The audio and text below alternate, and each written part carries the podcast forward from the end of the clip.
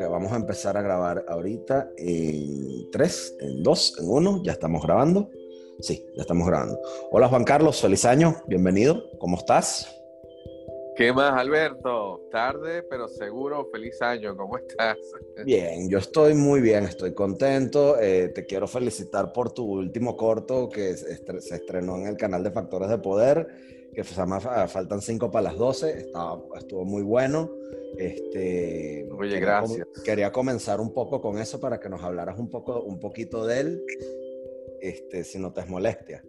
Sí, no, chicos, de verdad que contentos. Esta es una obra de teatro, bueno, de microteatro que yo había escrito ya hace como cuatro años. Ya la había montado tres años seguidos en, en las temporadas de diciembre de microteatro y, sentía que tenía material para hacer un corto, hace rato que lo quería hacer, sobre todo como un regalo para, para todos los venezolanos que estamos regados por todo, por todo el mundo, por toda la diáspora, que somos muchísimos.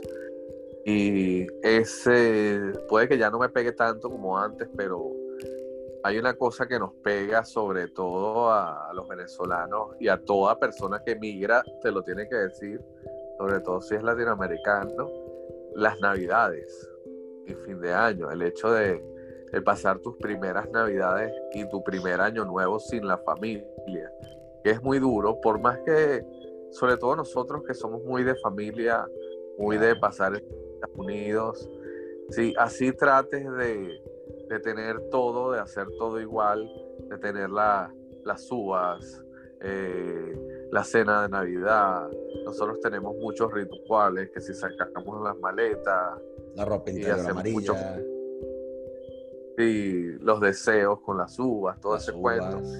Y por más que nosotros tratemos de tener todo y cubrir todo eso, nunca es igual si no está la familia. Y bueno, mensaje precisamente del corto va de eso es como, es la historia de una pareja que le toca afrontar su primer 31 de diciembre solos.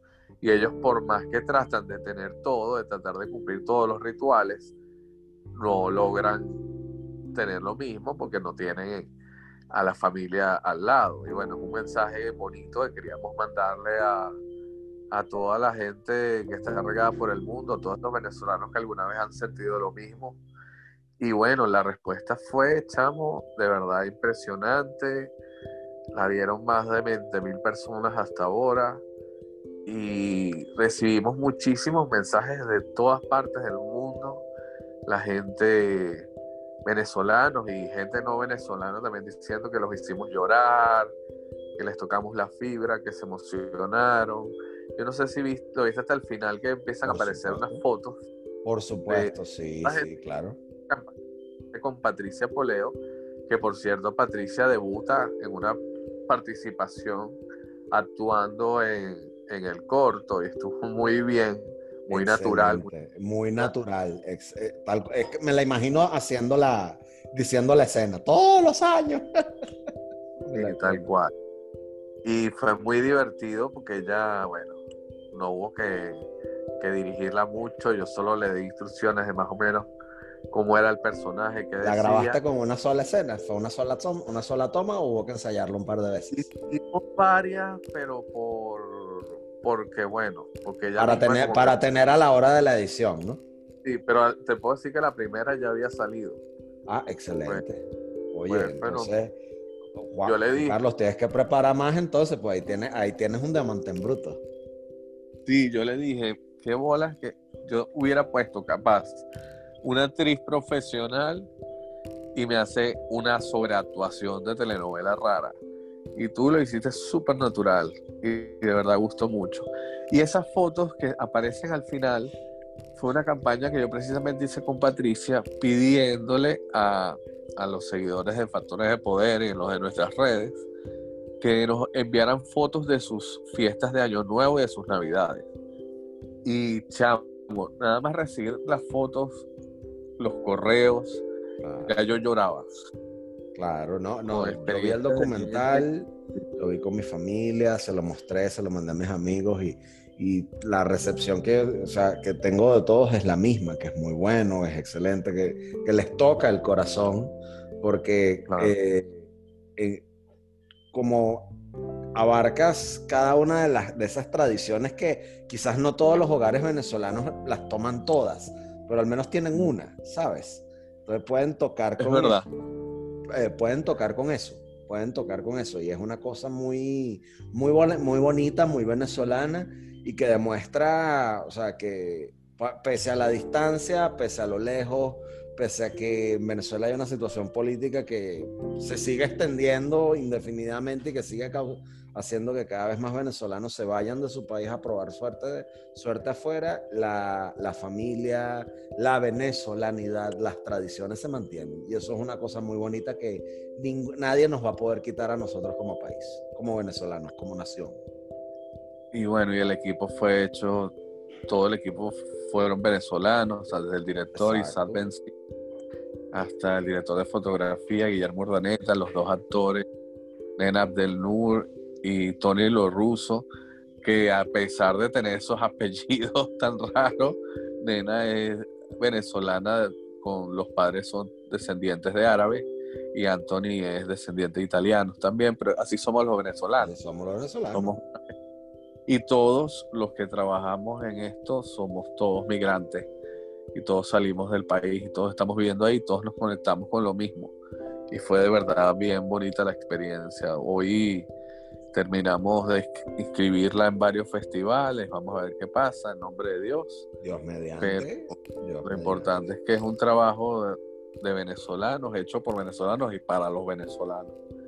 Y, que, gracias a Dios gustó mucho gracias a Dios y de verdad que sigan viniendo muchas más producciones con ese sello y con ese talento, porque de verdad que ustedes lo tienen, es muy bueno y, que, quisiéramos eh, ver, ver mucho más y ver, ver mucha más prosperidad en las producciones venezolanas. Tienen otras cositas por ahí. Estamos haciendo unos cortos que tenemos pautados con el equipo. Es como un ensayo para lo que queremos hacer después que sí es algo más largo, más grande. Pero mientras tanto estamos en este ensayo y error porque somos un equipo nuevo que nos unimos con ideas parecidas y con ganas de hacer cosas, que es lo importante. No, y que hay mercado, porque ahorita hay tanto venezolano en, en, Florida que eh, o sea, hay, hay, mercado, hay demanda y la gente le interesa, tanto aquí como afuera, definitivamente. Chévere. Te quería, bueno, quienes lo quieran ver, lo pueden ver en, todavía está montado en el canal Factores de Poder. Y lo vamos a, vamos a poner en la, descripción de, este podcast, le vamos a poner el enlace para que lo vean, por supuesto. Se llama 5 para las 12 y también está en mi canal Duque Escritor. En cualquiera de los dos canales lo pueden ver. Ahí, ahí vamos a poner las, los enlaces para que la gente lo vea. Mira, Juan Carlos, este, quería conversar, como siempre, todas las semanas contigo sobre lo que andas viendo en Netflix. ¿Qué andas viendo tú en Netflix últimamente? Me dijiste que íbamos a hablar de Cobra Kai, la Season 3, ¿no? Claro que sí, claro que sí. Ya, ya tú la viste completa. Yo no la he visto completa. Yo, la vi completa, pero no te, no te pienso lanzar ningún spoiler, pero de verdad que yo creo que no puedo ser muy objetivo en esto porque yo me he vuelto un fan de verdad de la serie desde que empezó. Yo también. Aparte que, que era una de mis películas favoritas, yo la vi estando en plena época en el liceo y nos marcó a toda una generación. Claro Karate Kid era nuestra película del momento. Y, y verla que como la han tomado estos señores escritores que eran fans de la serie y que han creado una historia a partir de algo que era muy bueno, pero que yo creo que más allá de la segunda película no lograron tener como una continuación de verdad buena, que tú dijeras, wow, qué buena película, como ha pasado ahora. ¿Por qué? Porque siempre se mantenía como la esencia de que era muy blanco y negro, los buenos y los malos. Claro. Pero entonces cuando han llegado estos tipos y han encontrado darle nuevas dimensiones, y encontraron los grises en los personajes, le, le, hallaron las motivaciones a cada uno de ellos y nos muestran unos personajes fantásticos, multidimensionales y que por momentos no sabes quién es el protagonista porque por momentos estás del lado de Johnny, por momentos estás del lado de, de Daniel y, y eso me parece fantástico, es muy difícil de lograr. ¿A ti qué te ha parecido? Mira, yo, yo al igual que tú, siempre he sido desde muy pequeño fan de, de, Karate Kid, ¿no? Siempre me gustó.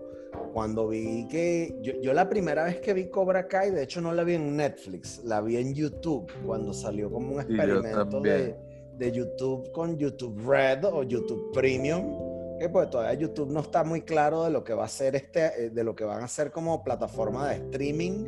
Eh, con sus servicios, ¿no? Y, pese a eso, son una plataforma que tiene una presencia importantísima. Tanto así que tú puedes ver muchas películas eh, que, eh, viejas en YouTube, completas, eh, de forma completamente Ellos se echaron para atrás con la idea de hacerlo tipo una plataforma de pago como, como un Netflix, como es Netflix o como es Amazon Prime porque creo que no les resultó y prefirieron seguir así como están. Y de ahí es que viene que, que decidieron venderle la serie a Netflix. Bueno, Netflix fue el que se interesó una vez que ellos decidieron no ser una plataforma paga, que es la que compra las dos temporadas que ya habían hecho para YouTube y, los contrata para dos temporadas más. Y bueno, lograron, ya estrenaron la 3 que ha sido fantástica. Yo creo que, bueno, salvo ciertas cositas, ha mantenido de verdad el nivel de calidad. Obviamente la temporada 3 es mucho más dramática, va mucho más allá porque ya están mostrando las consecuencias de del peligro de lo que traía lo que se lo que se estaba gestando en estos muchachos, ¿no? Claro porque comenzaron, se volvieron una pandilla, una, una, pandilla urbana que se salió de control. Y generó, o sea, y generó la, trama que tenemos en la cual, o sea, al chamo lo lanzan por una escalera. Hay, toda una serie de drama que es una de las razones por las cuales mi esposa me, eh, se burla mucho de mí, porque dice que eso es una novela, una novela en, todo el sentido su, de, la palabra tiene muchos elementos del melodrama, hay que reconocerlo. Algo que es súper telenovela que tú ves es que las coincidencias, siempre que pasa, por más pequeños que sean Los Ángeles, que no es tan pequeño, siempre van a la ferretería y se consiguen en la misma ferretería los dos. Van a un bar, en el mismo bar se consiguen los dos. Van a un restaurante y coinciden en el mismo restaurante en la misma noche.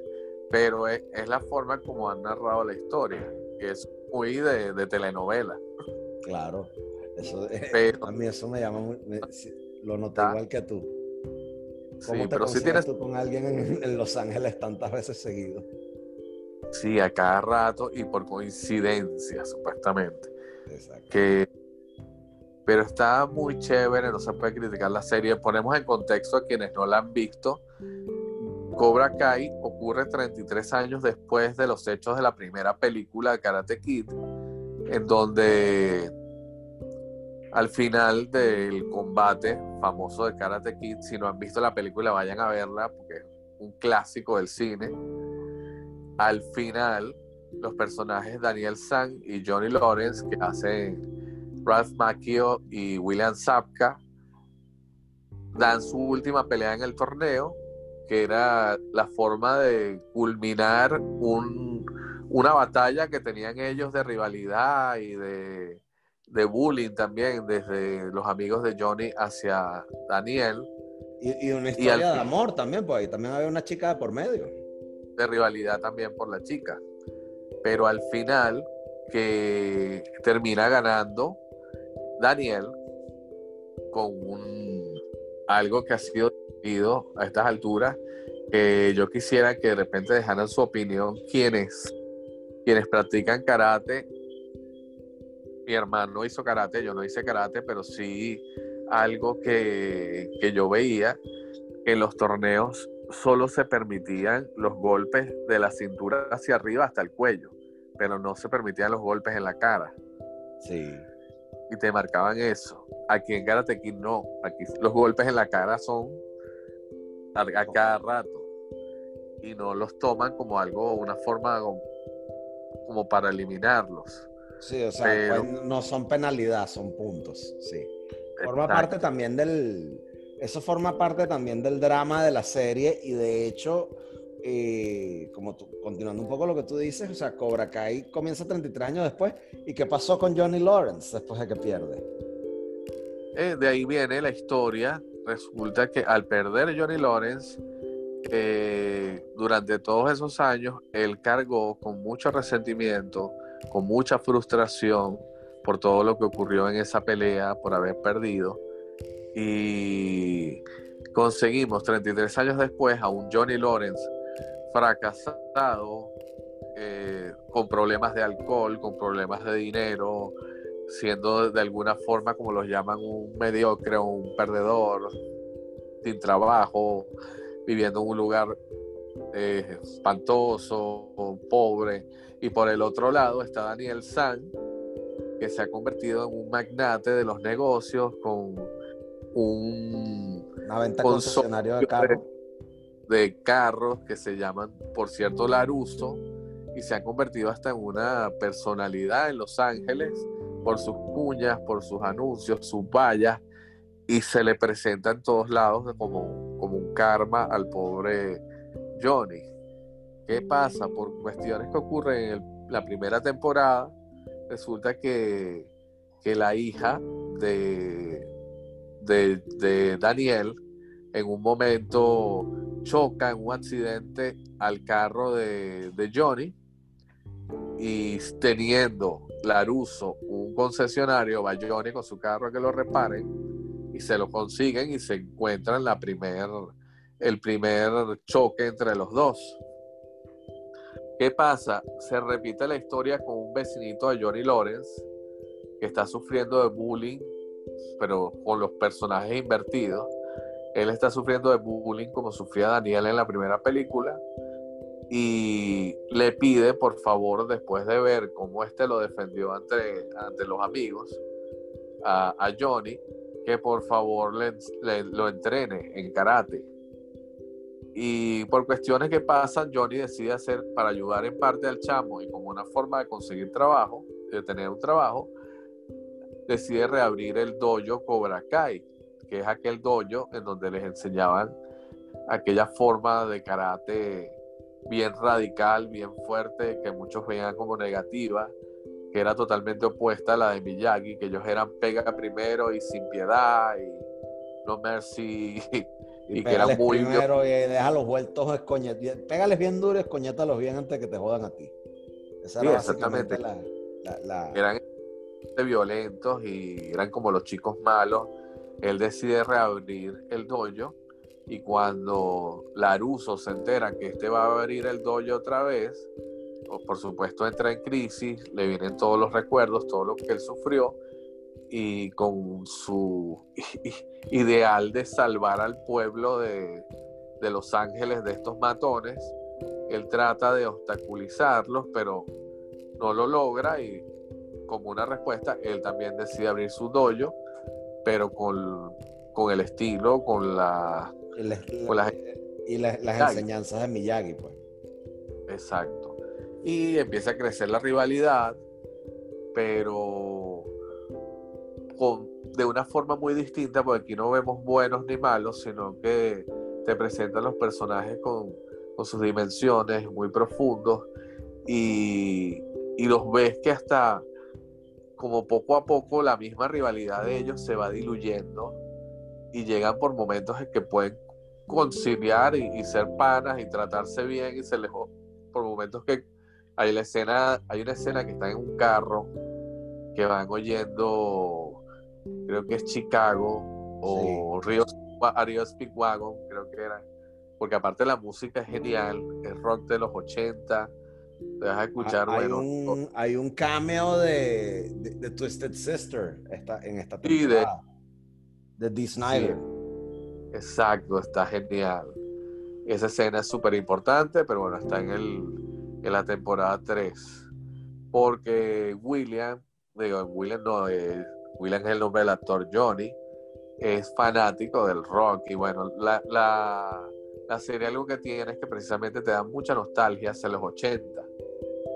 Y de verdad que no solo se queda en eso, te transmite esa esencia de lo que vivimos, de lo que fue Karate Kid, de, esa época, de ese cine de los 80, pero lo actualiza de una forma que, les ha quedado genial, porque te involucran nuevos personajes con nuevas situaciones y, los personajes muy actualizados y de verdad que es genial. Y, te, te muestra también como esa lucha de, de una generación queriendo encajar en la otra cuando ves por lo menos al Johnny tratando de, entender el internet y cómo usar una laptop y cómo crearse un Facebook. De verdad que ha estado genial la serie.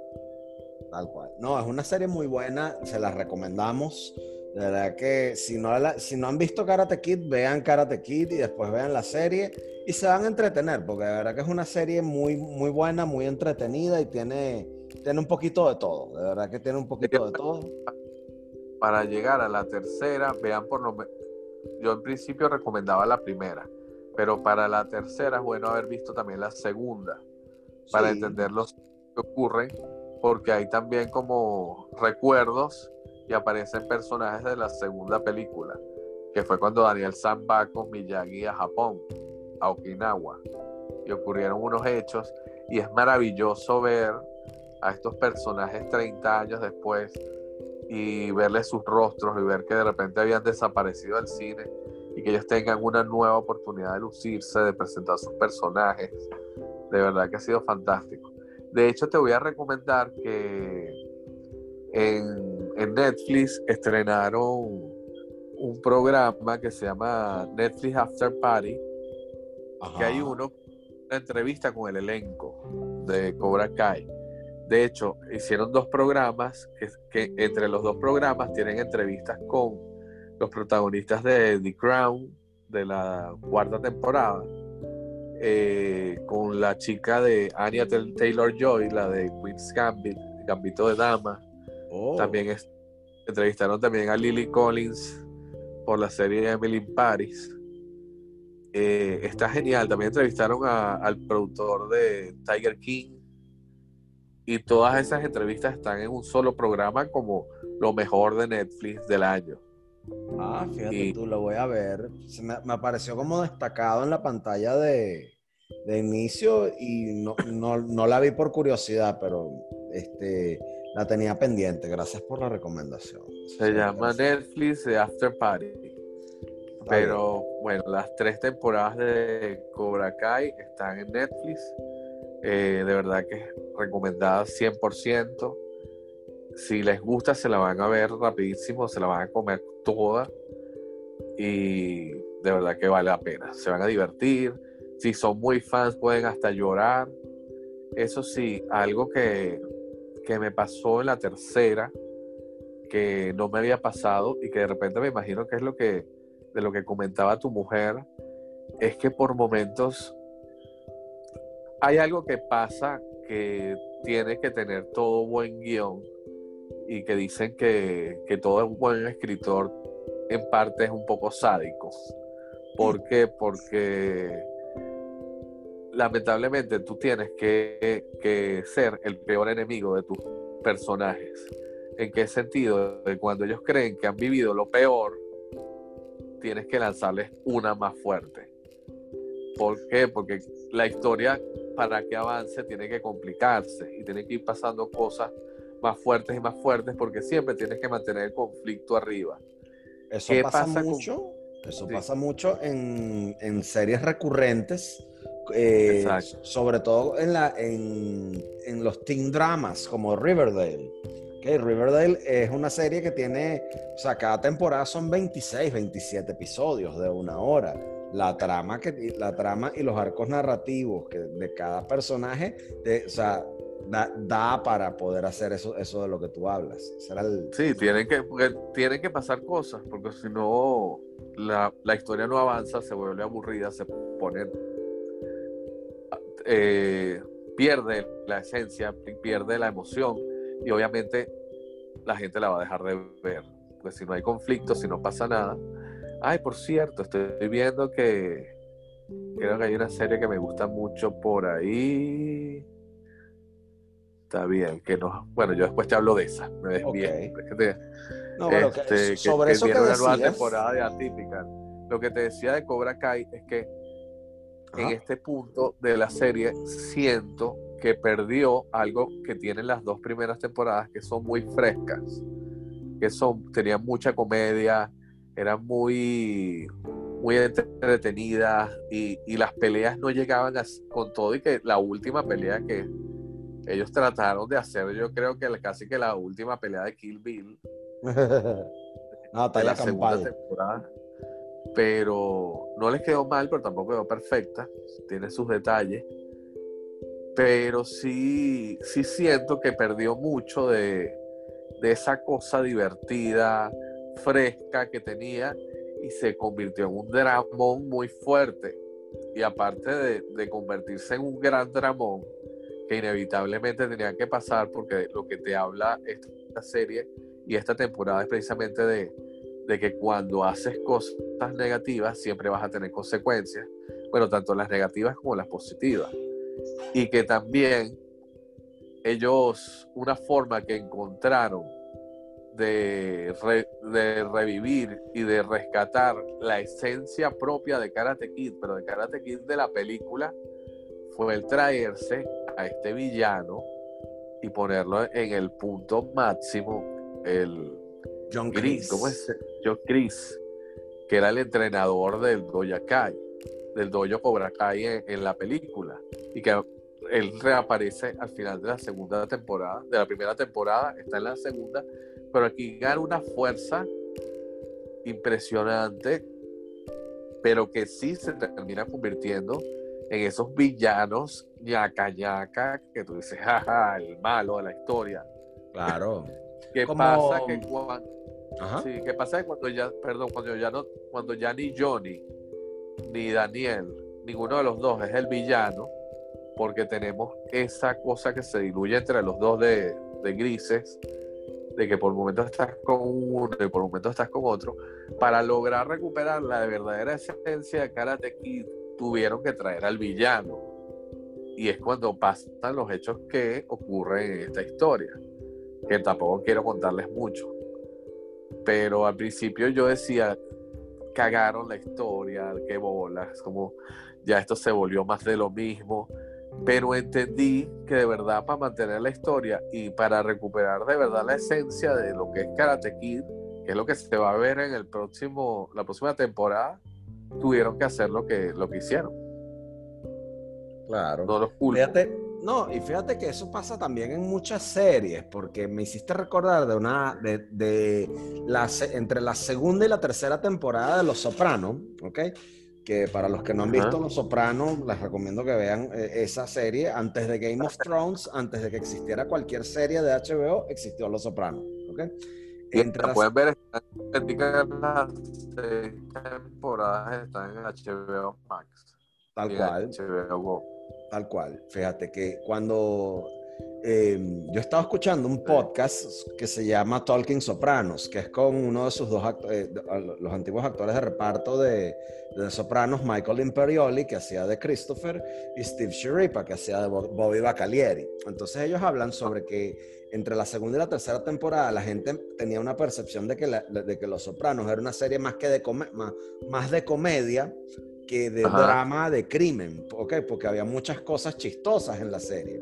Entonces los escritores se crean a un personaje que fue interpretado por Joe Pantoliano que se llama Ralph Cifaretto, ¿ok? Es un mafioso súper cruel, súper perverso, malo, maluco, este, brillantemente interpretado por, por Joe Pantoliano, que es el mismo que hace de Cypher en Matrix, el malo de Matrix, ¿no? Ajá.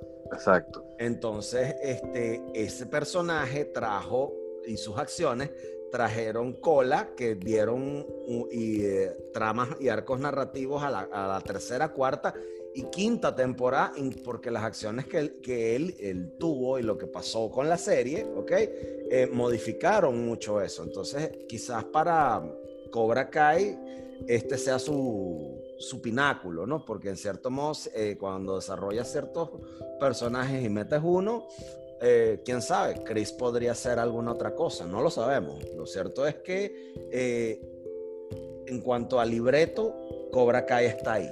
¿ok? Tienen, tienen que mejorar algunas cosas y quedarse con otras. Y también lo, lo chévere que tiene Cobra Kai, una de las cosas más rescatables es los mensajes que da.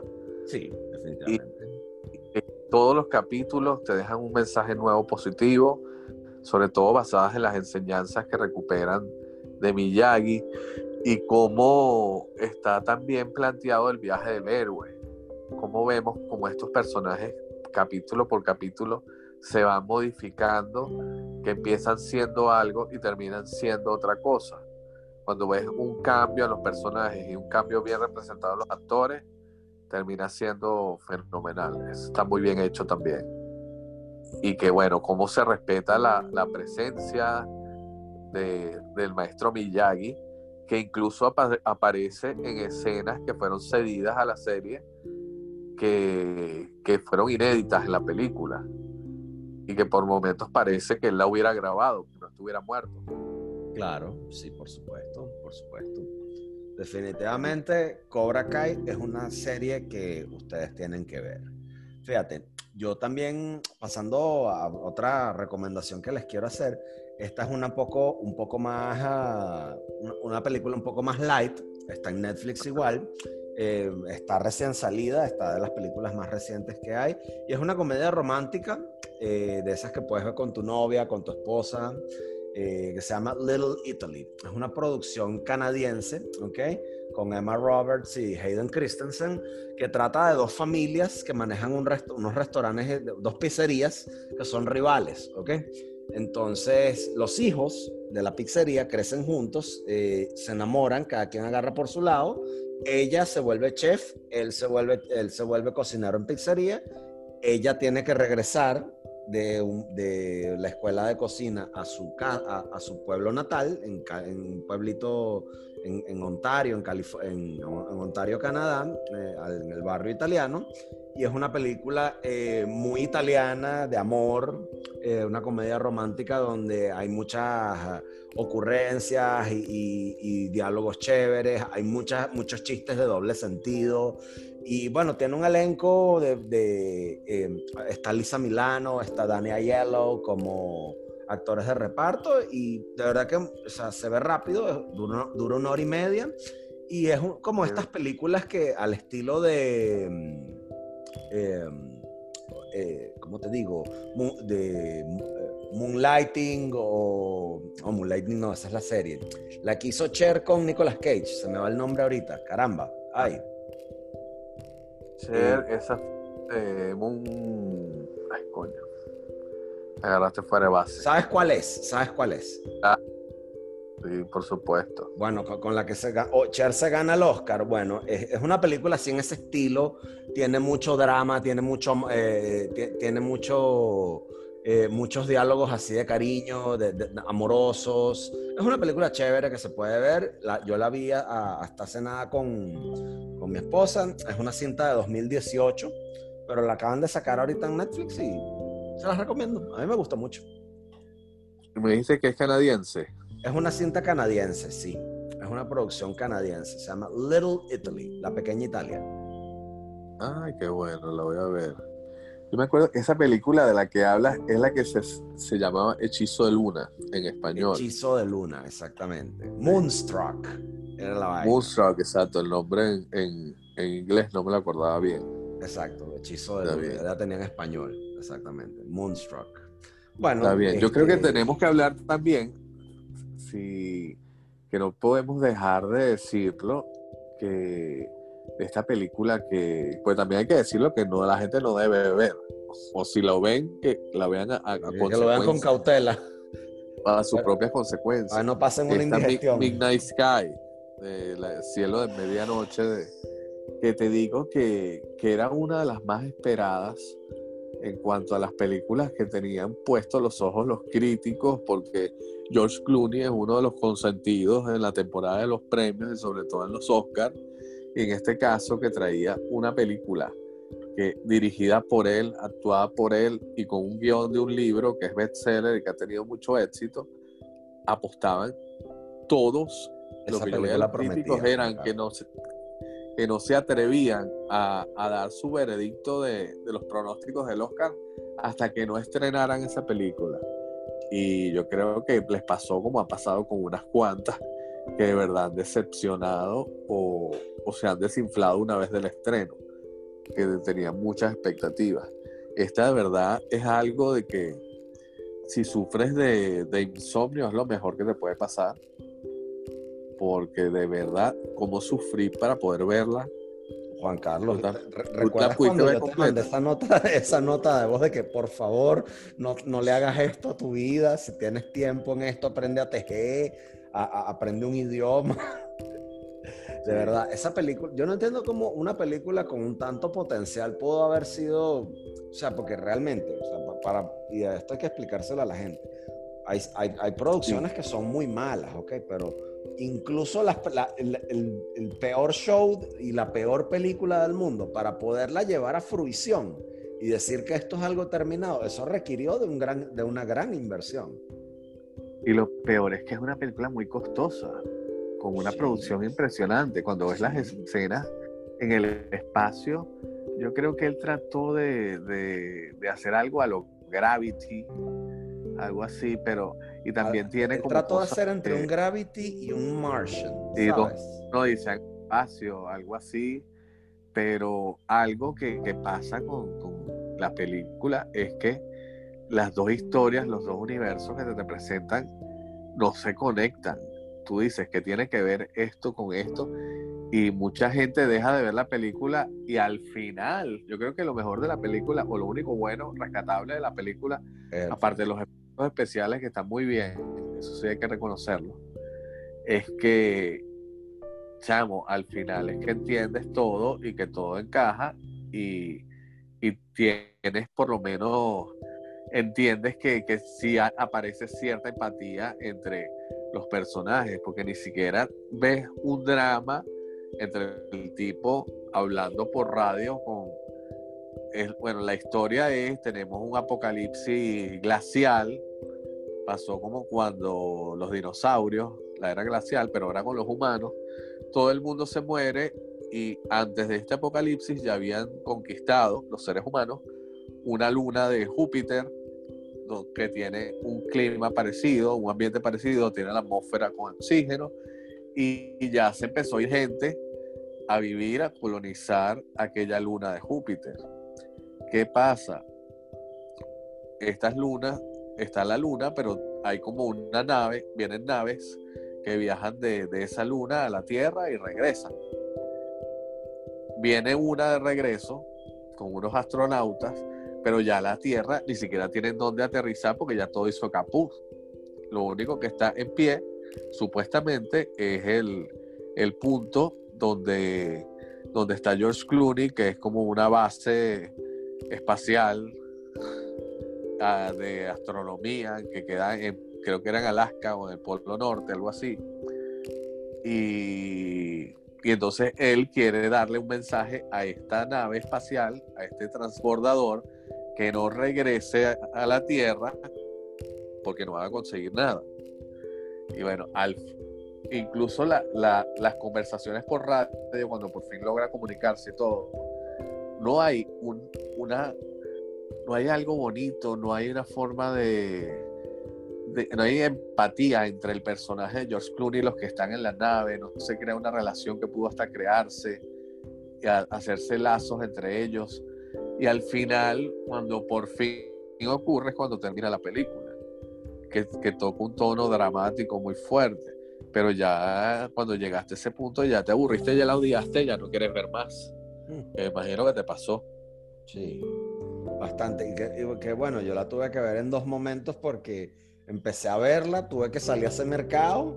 Y yo dije, yo no voy a seguir viendo esta vaina, yo, esto no merece, eh, o sea, y la, puse pausa eh, mientras esperaba la carne, eh, eh, que me prepararan la carne en la carnicería, traté de verla en, el, celular, dije, ah", y después la, terminé, después la terminé de ver. O sea, fue, así, fue así, definitivamente fue así. Bueno, todos cometen errores. Bueno, esta, el Rotten Tomatoes le están dando hasta con el Tobo. Tiene como 23% de, aprobación, todo el mundo la está destrozando. fíjate que a mucho, al mejor, al mejor cazador siempre se le va la liebre, la liebre, porque fíjate que al gran, al gran Dino Di Laurentiis, él hizo una película que es eh, una adaptación de Dune, el videojuego, ¿ok? Que em, se llamó Dune, que después la hizo, le intentó hacer Jodorowsky y todo lo demás. Y oye, Doom en su momento, eh, eso fue una película que le metió plata, le metió presupuesto, le metió. que le, hizo. Dios su ayuda para poder hacerla y fue un fracaso comercial. Entonces, a lo mejor. Y, pero, pero hoy en día está considerada como una película de culto. Y Por supuesto. Fantástica. Y de hecho, el, el remake se iba a estrenar en 2000 en 2020 pero no pasó porque, bueno, por cuestiones que ya sabemos. Y, bueno, ya viene para, para el 2021. Eh, de hecho, ya la tenían también entre la lista de, las que podían entrar para el Oscar de 2021, pero ya será para el año que viene. Esta está dirigida por Denis Villeneuve. No sé si se dice así, Denis Villeneuve es francés. Villeneuve. Y bueno, hay que ver qué tal le va. Me imagino que debe estar fantástica. A mí me gusta mucho Doom.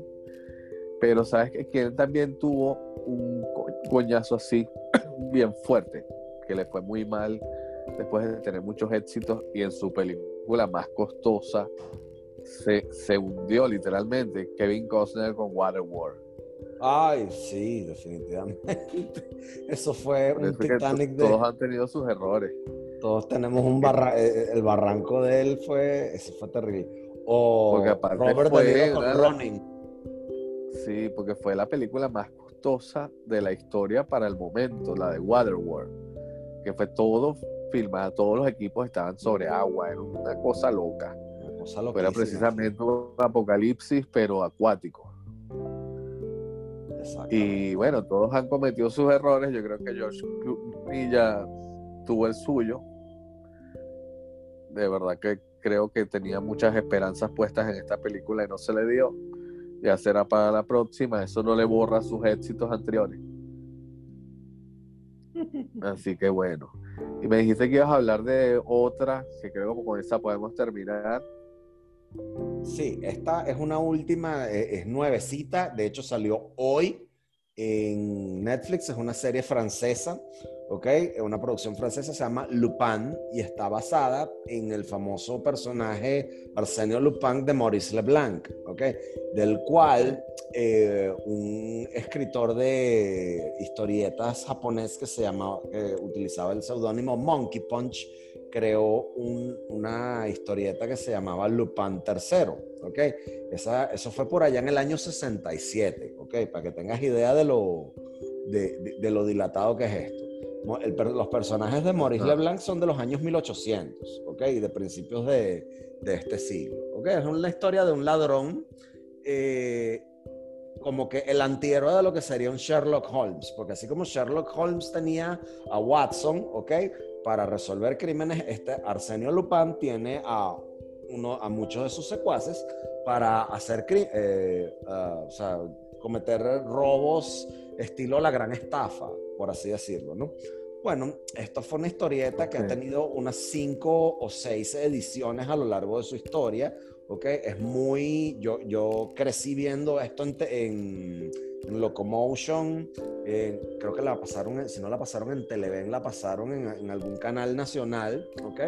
Eh, las historietas, y ahorita hicieron una serie, una live action series que se llama Lupin. Eh, y de verdad que se ve muy, eh, muy buena, son cinco capítulos de 40 minutos donde ves las, las aventuras de Arsenio Lupin, ¿ok? Que eh, em, está interpretado por Omar Sy.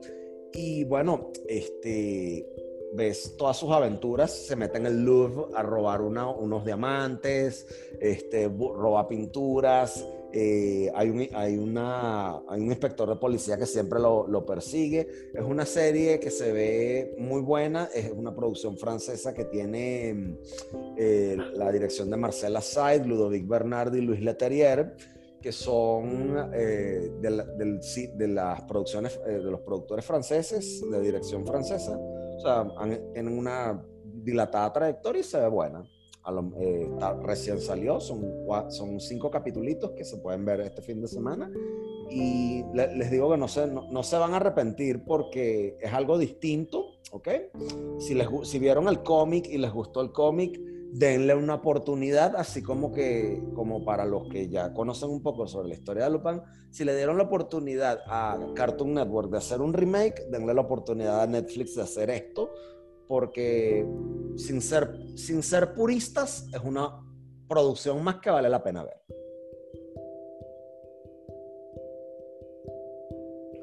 Genial. Es una. Buenísimo, brother. Bueno, la, veré. Vela. ¿Viste esa recomendación? Sí, o sea, vela, a lo mejor te gusta, a lo mejor no, ¿ok? Este, yo te digo una cosa, yo soy fan del, del cómic y le doy a la, y soy muy, yo soy muy crítico cuando hacen un live action de algo, ¿ok? Este, me ha pasado mucho con Marvel, me he llevado chascos con Marvel, me he llevado chascos con DC, ¿ok? Pero soy, tiendo a ser una persona muy, o sea, muy ecuánime con las cosas. Yo a la gente le doy una oportunidad. Entonces, eh, yo conozco más de uno de nuestros, de la gente que nos escucha que ya probablemente me caiga encima y me diga, no, esta serie de Lupin no puede ser, no puedes ver eso y tal, pero les digo. Por cierto, ya viste la, nueva que estrenaron de Wonder Woman 84. No, no la he podido ver, estrenó pero Soul, por, recomendación tuya. ¿Qué tal que fue con Soul? A mí me gustó mucho. Me, gustó mucho. Yo, lloré, yo, se me salieron las lágrimas así de lo, de, lo bonita de la trama. De verdad que me gustó mucho. La vi en Navidad con mi esposa. De verdad, que genial. A mí me gustó. Hay gente que ha dicho que no era lo que esperaba, que esperaban más, pero bueno, para ser una película, yo creo que más bien por momentos metieron tanta información que, que hay un momento de la película que es hasta un poco confusa, que fue como que parar y darle para atrás, este, retroceder y como que volver a asimilar todo lo que me estaba diciendo porque te da mucha información, mucha metafísica, mucho New Age, muchas, bueno, tienen mucho que ver con filosofías orientales, de reencarnación, pero tampoco te habla de reencarnación, sino de, de la vida más allá de la muerte, pero entonces tampoco te, te, explica realmente qué es lo que pasa allá, sino que te habla de, de, lo que vivimos en la transición hacia de aquí hacia lo que es la otra vida. Y de que puedes estar en un momento como puedes estar allá. Que para morirte solo tienes que estar vivo. Tal cual. Es verdad. Sí. Y mira cómo ha sido un tema recurrente en las últimas películas de animación el tema de la muerte, sobre todo en Pixar, con Coco, también pasó en Unwork, esta de, del, Pegados, los amigos, pues, también estuvo en la película que nos hablaba de la muerte. Y, y ahora con Soul. Están buscando, están se han puesto como adultos. Aunque tengo amigos que tienen hijos que me han dicho, ay, mira, los niños la entendieron más que nosotros. Y bueno, eso es chévere. Mi hija entendió más intensamente que yo. Qué bueno. O sea, mi hija, cuando vimos, cuando vimos intensamente, mi hija que tenía como 5 o 6 años, este, yo que sí, pero ¿por qué este se pone bravo? Bueno, papá, porque él es bravo, él, se pone bravo, pero tú no siempre estás bravo, tú también puedes estar feliz. Y yo, y que, ah. Qué bella. Los niños agarran también ciertas cosas de la, de, la trama bien chévere. Qué bueno. Está bien, bro, pero bueno. Bueno, Entonces, esas han sido nuestras recomendaciones de hoy. Y nuestras no recomendaciones también. ciertamente, ciertamente. Juan Carlos, ¿dónde podríamos, dónde están, dónde están tus coordenadas? ¿Dónde podríamos ver, verte en YouTube, verte en, Instagram? ¿Dónde podemos seguirte? Estoy en Instagram y en YouTube como Duque Escritor. Duque y Escritor, pero pegado con una sola E. Ok, Duque, Escritor. Vamos en mi canal de YouTube, este fin de semana voy a voy a montar mi review sobre precisamente sobre Cobra Kai y una serie mexicana que me encanta que se llama Monarca. Al principio no la quería ver pues pensé que era la típica serie sobre narcos y que ya me tienen aburridos, pero no, esta serie está genial. Tira más hacia, no sé si has visto su section. No, no la he visto. Me han hablado de ella. Buenísima. Estos problemas de herencias familiares y los hermanos peleándose por rivalidades entre hermanos. Esta es la, la mujer que llega por una cuenta, por una vaina de una nación de tequila, ¿no? Sí, exactamente. Ajá. Que es la hija que tenía tiempo. Y empiezan a aparecer misterios y misterios se revelan en, en la serie, pero bueno, yo voy a hablar a profundidad de esta serie no este fin de semana y también si me da tiempo, si Dios quiere, voy a voy a presentarles un video con las películas que ya están disponibles en Netflix que pueden empezar a ver si son de los que les interesa llegar a los premios, son los que son fanáticos de la temporada de premios del Globo de Oro del Oscar y ya haber visto las películas, te voy a contar cuáles son las películas que están en Netflix que tienen posibilidad de entrar en la temporada de premios. Eso hay que ver. Que son, que son unas cuantas. Eso hay que verlo. También tenemos que hacer una quiniela para los premios con Patricia, para, para que la pega. Sí, claro. Esta es una, en parte sería como un primer video de pronósticos, aunque solo te voy a hablar lo que tiene la plataforma Netflix, que está empeñada. Ellos están obsesionados en ganar muchos Oscars con sus producciones y lo están haciendo, están apostándola, pero a todo. Y tienen muchas producciones con chance. bueno, ¿tienen con qué? ¿Tienen con qué? Sí pero vamos a ver qué pasa. Aunque de verdad las favoritas no son las suyas, ya hablaré de eso más adelante, de cuáles de verdad son las favoritas. Pero, pero bueno, esos son los videos que voy a montar este fin de semana en mi canal YouTube, Escritor en YouTube, estén pendientes y espero que los vean y les den like y se suscriban. ¿Y cuáles son tus redes, Alberto? Yo estoy en Twitter como arroba Alberto Zambrano estoy en Patreon, patreon.com barra Alberto Zambrano. Y bueno, me pueden conseguir en nuestro podcast en Spotify, ponen Alberto Zambrano y van a conseguir mi, podcast aquí. De todas formas, eso siempre yo lo, distribuyo por, como uso Anchor, eh, Anchor es una plataforma, una, una, aplicación desarrollada por Spotify que te permite tener tu propio podcast. Si sabes manejar un, un, teléfono, un teléfono móvil, si sabes eh, eh, enviar un mensaje de texto, sabes usar Anchor, porque es tan fácil como eso. No tienes que ser eh, experto en edición de audio ni nada, porque Anchor desarrolla un algoritmo que lo hace por ti. Y te ayudan a colocar este podcast no solo en Spotify, sino en todas las otras plataformas. Google Podcast, Audacity, Spreaker. Para tú de contar, estamos ahí y ahí es donde nos pueden escuchar. Como siempre, ha sido un placer hablar contigo, Juan Carlos. Nos vemos la semana que viene y bueno, seguiremos viendo qué hay en el mundo del entretenimiento. Mi pana, un placer tenerte. Seguro que sí, mi pana, un abrazote. Un abrazote. Y estamos hablando. Seguro que sí. Hasta pronto.